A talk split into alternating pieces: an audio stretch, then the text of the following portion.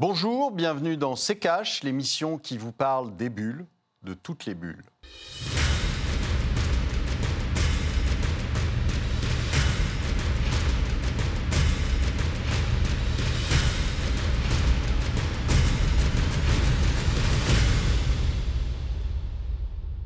Bonjour, aujourd'hui nous allons vous parler de la bulle immobilière. Bonjour Estelle. Bonjour Olivier, bonjour à tous, bienvenue dans SC. La pierre est-elle un placement sans risque? Quel est le poids de l'immobilier dans l'économie française? C'est à ces questions que l'on va tenter de répondre aujourd'hui avec vous Olivier. Alors pour commencer, j'aimerais que l'on se penche sur ces chiffres de la Fédération nationale de l'immobilier. En 2018, le marché du logement ancien a battu un record avec 965 000 transactions, un record qui pourrait bien être dépassé cette année puisque la FNAI a mis sur 990 000 ventes. D'ici la fin de l'année et sur une croissance du marché de 2,6% sur l'ensemble de l'année. Olivier, ces chiffres, est-ce que ça signifie que le marché de l'immobilier est en bonne santé? Aujourd'hui, je pense que les gens euh, fonctionnent sur le même modèle euh, qu'ils ont toujours connu, c'est-à-dire euh, quand on a peur, quand on pense que les marchés financiers, euh, c'est pas franchement une bonne idée. Quand euh, euh, on se dit que l'économie va pas forcément très très bien, qu'est-ce qu'on fait? On va se réfugier dans la pierre. Mhm. Alors, ce qui était, ce qui était vrai et ce qui était, ce qui a toujours marché d'ailleurs. Donc, simplement, il faut je pense aujourd'hui changer urgemment de logiciel. C'est-à-dire, et ça, c'est c'est le, le, cas de tous les actifs, je dirais, qui euh, ont très bien fonctionné pendant des années. Pendant des années, euh, euh, en effet, la pierre était, solide. il y avait très peu de recul. Alors évidemment, les gens ont tous oublié qu'il y a eu quand même des cracks et que ça s'est mal passé pour beaucoup. Mais tout ça est, passé. vous savez, le l'histoire du poisson rouge hein, qui fait le tour du bocal et puis euh, il se dit oh, bah, finalement c'est bien ici. Et donc euh, là c'est un peu la même chose on a oublié.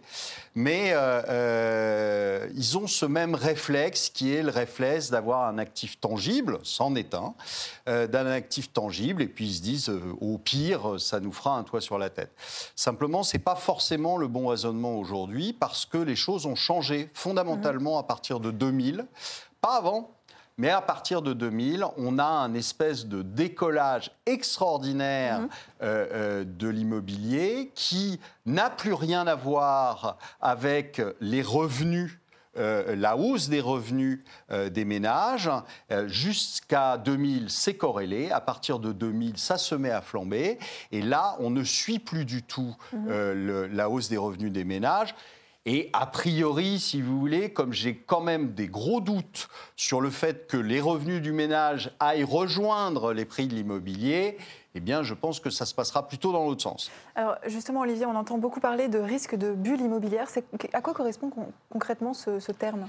Ben, cette bulle immobilière, c'est, euh, je vous dis, c'est cette espèce de décollage qu'il y a eu à partir de 2000. Donc, euh, aujourd'hui, il n'y a pas d'explication autre purement financière, c'est-à-dire en fait l'afflux de liquidités qu'il y a eu, la baisse des taux d'intérêt qui a fait que euh, les gens ont compensé l'absence de revenus par euh, la, baisse des taux d'intérêt en empruntant de, sur de plus, en plus de nombre d'années et euh, euh, en, ayant des taux d'intérêt qui baissaient. Donc ça faisait qu'ils avaient des remboursements mensuels qui étaient acceptables pour eux. Mais aujourd'hui, on est arrivé quand même à une limite qui fait que euh, on est probablement pas très très loin d'un retour sur l'immobilier. Alors justement, Olivier, une bulle immobilière est-elle en train de se former Tous les détails avec le tiroir cash d'Antoine Vassas? Et si on était en train de voir grossir une bulle immobilière En un an, entre juillet 2018 et juillet 2019, ce sont près d'un million de transactions immobilières qui ont été réalisées, soit une augmentation de 7% par rapport à l'année précédente.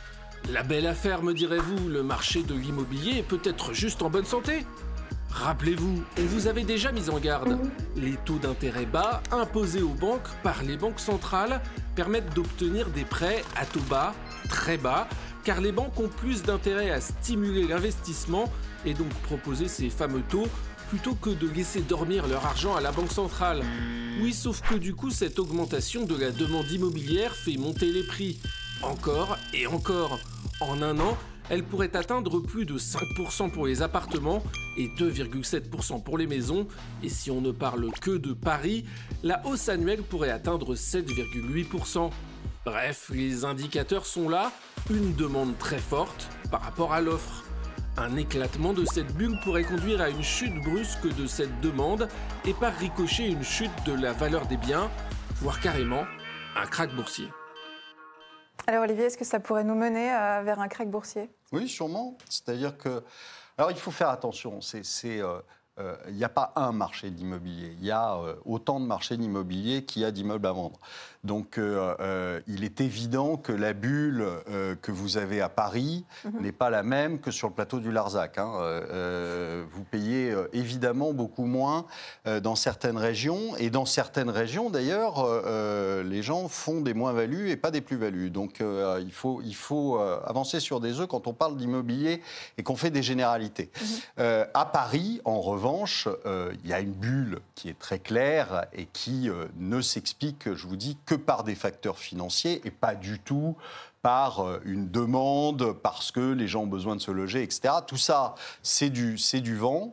Euh, et le, seul facteur qui est est un, facteur financier. Simplement, il faut quand même se dire qu'il y a des limites à ça, euh, des limites, je dirais presque mécaniques. Mhm. C'est-à-dire que vous n'allez pas prendre un emprunt, un emprunt sur 50 ans en ayant 10 000 balles de remboursement par mois. Enfin, je veux dire, ce n'est pas, pas tenable pour personne. Donc, il y a un moment où euh, simplement, les gens vont quitter Paris, comme ils l'ont fait d'ailleurs dans d'autres villes où il y avait une bulle.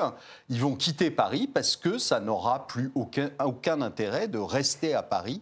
L'avantage marginal, si vous voulez, de payer euh, des fortunes pour rester à Paris n'aura aucun intérêt. Ils iront en banlieue et puis après en grande banlieue et puis après plus loin. on va continuer de développer euh, ce thème. Place, Olivier, à la deuxième partie de cette émission. Stéphane Dubois, membre des Éconoclastes, est notre invité cette semaine.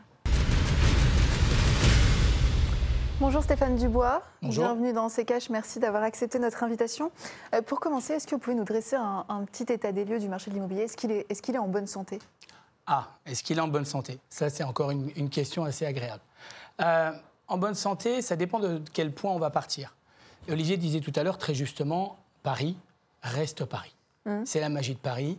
On a euh, des dizaines de quartiers dans Paris qui vont, depuis des années, augmenter sans comprendre pourquoi. On passe par exemple d'il y a 10 euh, ans d'un appartement qui fait 42 mètres carrés, euh, qui est acheté aux alentours de 300 000 euros, et qui aujourd'hui, sans y faire de grands travaux particuliers, ni mettre du marbre de partout, ni de l'or sur les robinets, on se retrouve à 550 000 euros. Est-ce qu'il est en bonne santé? Là, oui. Par contre, si on va dans d'autres régions de France, comme le disait tout à l'heure Olivier, mhm. on se retrouve avec des gens qui ont perdu 10, 20, 30 ou 40% Est-ce qu'on fait une généralité? Je ne pense pas. Euh, euh, on reviendra sur, euh, sur la justification des prix un, petit peu plus tard dans l'émission. quel est le, poids de l'immobilier dans l'économie française aujourd'hui? Le poids de l'immobilier est important parce qu'aujourd'hui, par exemple, vous avez dans les crédits immobiliers, dans les années 2014, c'était 158 milliards d'euros tout de même, et en 2017, c'est 273 milliards d'euros. Mhm. Donc ça représente quand même beaucoup d'argent. On s'aperçoit que, Olivier le disait tout à l'heure, très justement, les banques aujourd'hui n'ont aucun mal à financer grâce aux liquidités qu'ils détiennent. Pourquoi? Parce qu'il y a un sous-jacent dessous. Aller financer une entreprise de l'autre côté, qui elle, à part récupérer, je ne sais pas moi, une table, des chaises, des bureaux, une propriété intellectuelle qui n'a plus rien, euh, on se retrouve, on s'aperçoit, en fait, on le voit bien, on s'aperçoit qu'on se retrouve avec une espèce de dichotomie où on a les banques qui financent très facilement l'immobilier, mais ils le financent des fois à perte. Mais qu'est-ce qu'ils cherchent? En fait, ils cherchent à faire de l'argent à côté, avec des profils. En fait, pour moi, l'immobilier, c'est un petit peu dans un milieu bancaire, le, bouchon, l'hameçon et l'appât en même mhm. temps. C'est-à-dire que le poisson passe, on le fait par l'immobilier, puis après, j'espère pouvoir lui vendre euh, de l'assurance emprunteur, lui vendre une assurance pour son habitation, maintenant pour sa maison, une alarme, voire une compagnie de sécurité, une agence de sécurité qui va venir surveiller son appartement. Donc il y a tout un tas de services autour sur lesquels la banque va essayer de faire un peu d'argent. Parce que ce n'est pas vraiment avec les taux d'intérêt qu'ils vont en faire. Olivier, une réaction? Ah certainement. Euh, c'est vrai qu'aujourd'hui, dans l'ordre des préférences d'une banque, vous avez aller jouer sur le marché financier, hum. c'est facile, ça rapporte gros. Et puis généralement, vous avez une garantie qui sont les collatéraux qu'on vous donne pour aller jouer. Donc les collatéraux, c'est des obligations d'État, ça se vend facilement, ça gagne de l'argent, etc. Tout va bien. Et puis euh, en deuxième lieu, vous avez l'immobilier parce que au pire, bah, vous récupérez l'immeuble et vous pouvez euh, le revendre. Et puis, euh, en dernier, bah, vous avez le financement des, entreprises. Là, c'est beaucoup moins drôle parce que se retrouver avec trois vieux ordinateurs à vendre, euh, en fait, vous n'avez aucune garantie. Et donc, les, les, banques préfèrent de beaucoup aller jouer là-dessus. Et en effet, pensent récupérer sur le reste euh, il vous oblige euh, euh, systématiquement à déposer tous vos comptes, à déposer votre salaire sur les comptes, etc. Donc, mhm. ils espèrent récupérer de l'argent sur, ce, sur cette partie-là. Maintenant, sur l'immobilier, là où il y a quand même une, difficulté et où les, banques risquent de perdre beaucoup d'argent, c'est que, alors, moins de, façon récente, mais avant la crise des, subprimes, et même euh, un petit peu après, euh, vous aviez des, banques qui vous prêtaient 110%, 120% euh, du prix de, l'appartement. Ça veut dire quoi? Ça veut dire qu'ils vous payez les frais de notaire et qu'ils vous payez aussi quelquefois les travaux. Donc là, il ne faut pas se faire d'illusions. C'est-à-dire qu'aujourd'hui, euh, si euh, vous avez ça, si, demain le, la personne qui a acheté l'appartement ne peut plus rembourser, la banque va être dedans. Hein. donc voilà. Stéphane Dubois, on l'a vu euh, tout à l'heure dans, le tiroir cash, euh, plus les notaires ont enregistré plus d'un million euh, de mmh. transactions sur 12 mois en France. ça veut dire que la tentation de la pierre ne faiblit pas vraiment. Est-ce que c'est est -ce un placement qui est sans risque, la pierre? Non, non, il n'y a aucun placement. Il faut bien le comprendre. Rien. Je, vous donne de l'argent, j'ai forcément un collatéral. Vous allez me le rendre ou pas? On ne sait rien. Mmh. Donc je prends un risque. C'est pas possible. Rappelons-nous une chose sur le facteur immobilier américain par rapport au subprime. Les subprimes ne viennent que du RMBS, ces fameuses titrisations américaines sur l'immobilier retail particulier. La bulle des CMBS, qui est sur le commercial, donc sur les entreprises de titres, est 100 fois supérieure. Si celle-là pète, c'est sans demi-mesure. C'est-à-dire que la vague qu'on a prise mhm. il y a quelques années de ça, à cause d'un truc qui est un épiphénomène aux États-Unis, les subprimes, mais ils ont fait de la subprime aussi sur de l'entreprise. Autant vous dire que si on en retrouve dans l'ensemble des banques françaises, de partout, avec les collatéraux qu'on connaît, là, Olivier, euh, je crois qu'on est capable de dire que ça va faire du bruit. Mais quand on parle, quand on, quand on parle d'un particulier, par exemple, et qu'on voilà, on se dit euh, l'immobilier, est-ce qu'on peut parler de ça comme une valeur refuge au même titre que l'or, par exemple?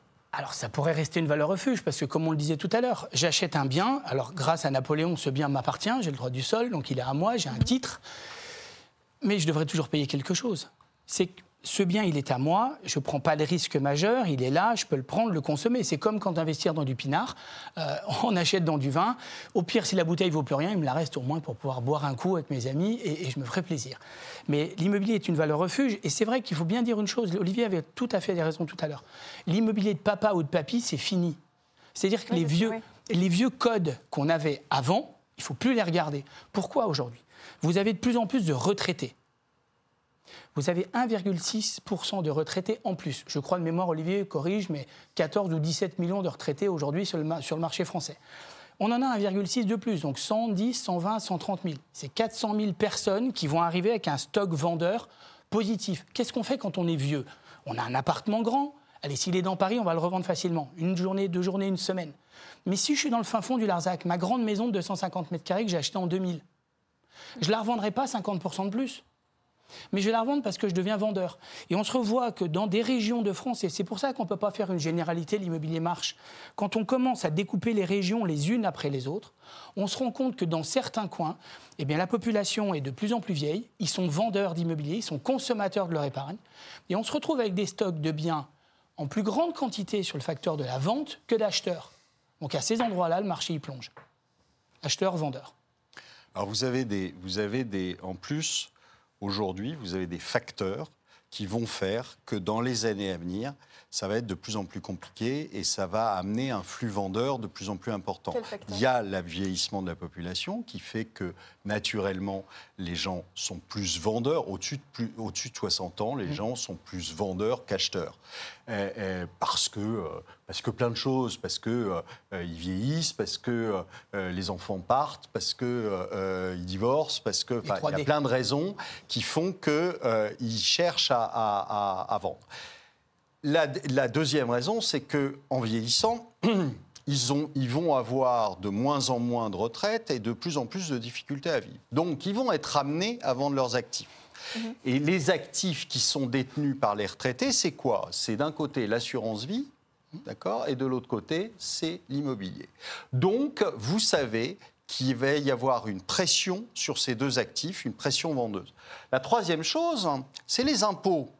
Les impôts, euh, aujourd'hui, sont euh, en train d'augmenter sur ces actifs-là. Pourquoi? Bah Parce qu'il y a deux endroits en France où vous avez de l'argent, c'est l'immobilier et c'est justement l'épargne des ménages, avec principalement constitué d'assurance vie. Donc, où va aller taper l'État? Bah Forcément dans ces deux endroits-là. Donc ça veut dire que euh, non seulement, alors si, même, c'est pour ça que vous ne pouvez plus jouer comme, comme vous l'avez joué du temps de nos parents et de nos grands-parents, c'est qu'aujourd'hui, même si l'idée peut paraître bonne à un moment parce que vous avez des conditions, mais à conditions égales de fiscalité, etc., mais Qu'est-ce qui vous dit que euh, euh, dans, un an ou dans deux ans, avec la sécurité juridique et fiscale que vous avez en France euh, et la stabilité, qu'est-ce qui vous dit que vous n'allez pas avoir une augmentation bah, sur la plus-value, sur même des, résidences principales, mmh. sur, sur les, les, loyers, sur mmh. les rendements, etc., qui fait que tout votre petit business plan que vous avez fait aujourd'hui euh, n'est plus du tout le bon euh, quand vous vous retrouvez euh, cinq ans plus, plus, tard ou dix ans plus tard. Donc aujourd'hui, s'endetter quelquefois à 110 ou à 115 sur 25 ou 30 ans, ça veut dire que vous pensez que vous allez garder le même salaire pendant 25 ans, ce qui est quand même peu mm. probable. Euh, euh, aujourd'hui, où vous risquez de vous faire licencier, etc. Et donc, ça va poser des problèmes. Et je pense que le marché immobilier va euh, d'un espèce de couloir haussier depuis euh, jusqu'à 2000, euh, même jusqu'à euh, très récemment 2015. Vous allez passer dans un couloir baissier. Ça ne veut pas dire que vous ne pouvez pas faire de bons coups sur l'immobilier. Vous aurez toujours de bons coups à faire sur l'immobilier. Mais je pense que ce que faisaient nos parents et nos grands-parents, c'est-à-dire acheter sur 30 ans en dormant tranquille et en se disant de toute façon dans 20 ans, je revends à trois fois le prix que je, l'avais payé, eh bien aujourd'hui c'est plutôt fini. Messieurs, on marque une courte pause, on revient dans un instant. Bienvenue dans C'est Cash. Si vous nous rejoignez, on parle immobilier avec Stéphane Dubois, membre des Éconoclastes.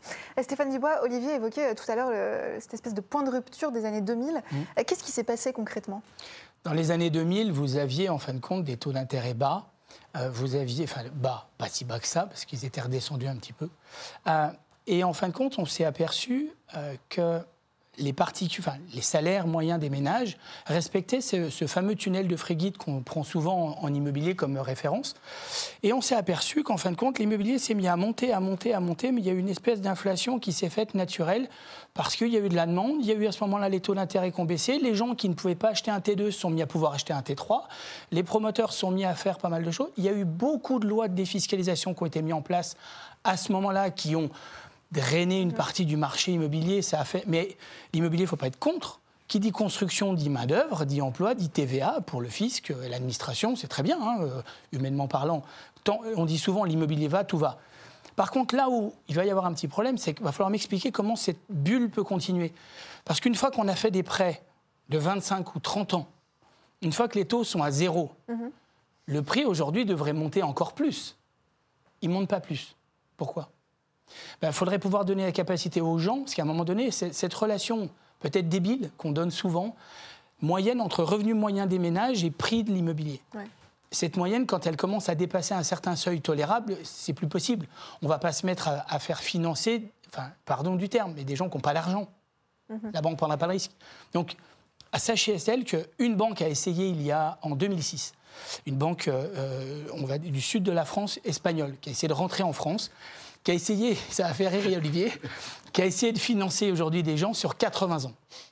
L'idée de départ, je l'ai lu le contrat, je trouvais ça pas stupide. Pourquoi? Parce que quand on est jeune et qu'on a 20 ans ou 22 ans et qu'on veut acheter, on achète sur 80 ans, on sait que dans les moyennes, on gardera son bien 7 ans, mhm. ça nous rentre dans la propriété et à la limite, on commence à faire un peu d'épargne volontaire.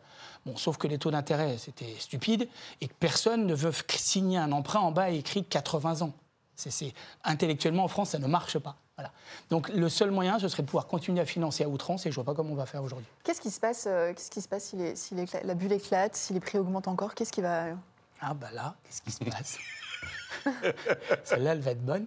Euh, il y a pas mal de personnes qui vont avoir en fin de compte un problème. Et je pense que là, ce qui pourrait se passer, c'est qu'une personne qui vient d'acheter, par exemple, pour 1 euh, million d'euros, mhm. qui a 4200 et quelques euros par mois de remboursement, et qui verrait son produit qui vaut 800, alors qu'il recevrait un papier de la banque qui lui dit Vous me devez encore 980 000, je pense qu'il aurait du mal à mettre 4 000 euros tous les mois de côté, intellectuellement. Il pourrait peut-être se dire ben, J'ai plus envie de payer. Je laisse la banque saisir le bien. Alors, avec un particulier comme ça, deux, trois, mhm. les États-Unis sont un peu trompés sur le sujet. Ils ont des quartiers entiers à vendre. Et après, moi, j'en ai vendu longtemps. Ça se vend à la découpe et ça se vend pour 100 000. Mhm. Donc, qu'est-ce qui peut se passer? Je pense une catastrophe. Olivier, Stéphane euh, Dubois parlait euh, tout à l'heure de, des prix, de la justification des prix. Euh, comment on explique aujourd'hui ces évolutions? Qu'est-ce qui justifie je vous dis, alors c'est absolument pas comme on peut l'entendre, un déficit de logement par rapport à la demande, etc. Tout ça, c'est c'est par les statistiques, on voit que euh, ça n'a aucun rapport. C'est pas les étrangers non plus qui font que parce que c'est très ponctuel, c'est très localisé et donc ça ne concerne pas l'ensemble de la France. Hein. Mmh. c'est vraiment des, des, des c'est pas le coût de la construction, c'est pas le coût des terrains. Tout ça, c'est de, c'est, ça ne ne rentre pas en compte. Ce qui rentre en compte, c'est réellement l'aspect euh, l'aspect financier, l'aspect euh, euh, l'aspect inondation de cash comme il y a, comme il y a eu. et, et, donc, c'est ça qui a, fait, qui a fait exploser le, le, marché. Mais ce qui est intéressant, c'est de voir d'ailleurs que ça s'est arrêté il y a déjà un moment. Mmh. C'est-à-dire que la vraie flambée euh, de, l'immobilier par rapport aux revenus, mhm. c'est 2000-2007. Mhm. Et à partir de 2007, hein, vous avez quelque chose qui est relativement stable. Et donc, euh, euh, ça veut dire qu'il y, y, y a, un moment où mécaniquement, ce qu'on disait, mécaniquement, vous ne pouvez plus allonger à l'infini euh, les, durées d'emprunt. et puis, quand vous êtes à zéro, vous êtes à zéro. Alors, la banque, c'est faux de dire que euh, les taux sont à, zéro, parce que la banque, elle se rattrape quelque part. Alors, elle va vous faire un crédit qui est à 1%, par exemple, mhm. euh, sur, sur l'immobilier. Mais qu'est-ce qu'elle va faire derrière? Elle va vous coller une assurance mhm. avec aussi 1%. Donc, elle s'y retrouve. Euh, il ne faut pas imaginer que les banquiers sont, euh, euh, sont les, abbés pierres de la finance hein, et qu'ils vous financent gratuitement pour vos beaux yeux. Ça n'existe pas. Stéphane Dubois, est-ce qu'il faut investir aujourd'hui? Est-ce qu'il faut acheter aujourd'hui? Tout dépend du projet qu'on a. Si vous voulez avoir un toit sur la tête à la retraite, oui, parce que quand vous serez retraité avec à peu près 1500, 1400 euros par mois, trouver un logement en plein centre de Paris parce qu'on est vieux, parce qu'on veut des commerces, ça va être compliqué. Donc acheter, ben, oui, ça dépend de son projet de vie. On ne va pas dire acheter c'est bien ou pas bien, c'est pas ça. Parce que tout le monde achètera et le français est fait ainsi. Il a besoin d'avoir un terrain ou une propriété ou un bien. Par contre, pas acheter n'importe comment. Faire attention à une chose, c'est pas l'emplacement, l'emplacement, l'emplacement, parce qu'une fois qu'on est, qu'on est coincé, c'est le prix mmh. qui déterminera le jour de la revente. Donc c'est le prix, le prix, l'emplacement, d'accord. Mais ces adages immobiliers, je ne suis pas tout à fait d'accord avec. Voilà. Merci beaucoup Stéphane Dubois d'être intervenu dans ce numéro de CK. Je rappelle que vous êtes membre des Éconoclastes. On passe aux chiffres de la semaine. Olivier, il va s'afficher derrière nous 9,3 millions. C'est le nombre de pauvres en France en 2018, un chiffre qui a progressé par rapport à 2017. Ce sont les chiffres de l'INSEE. La proportion de pauvres en France est passée de 14,1% à 14,7% de la population. Est considéré comme pauvre un célibataire sans enfant vivant avec 1065 euros par mois. Olivier, par quoi est-ce que l'on peut expliquer cette augmentation? Eh bien parce qu'on euh, ne vous raconte pas la vérité quand on vous donne les chiffres du chômage.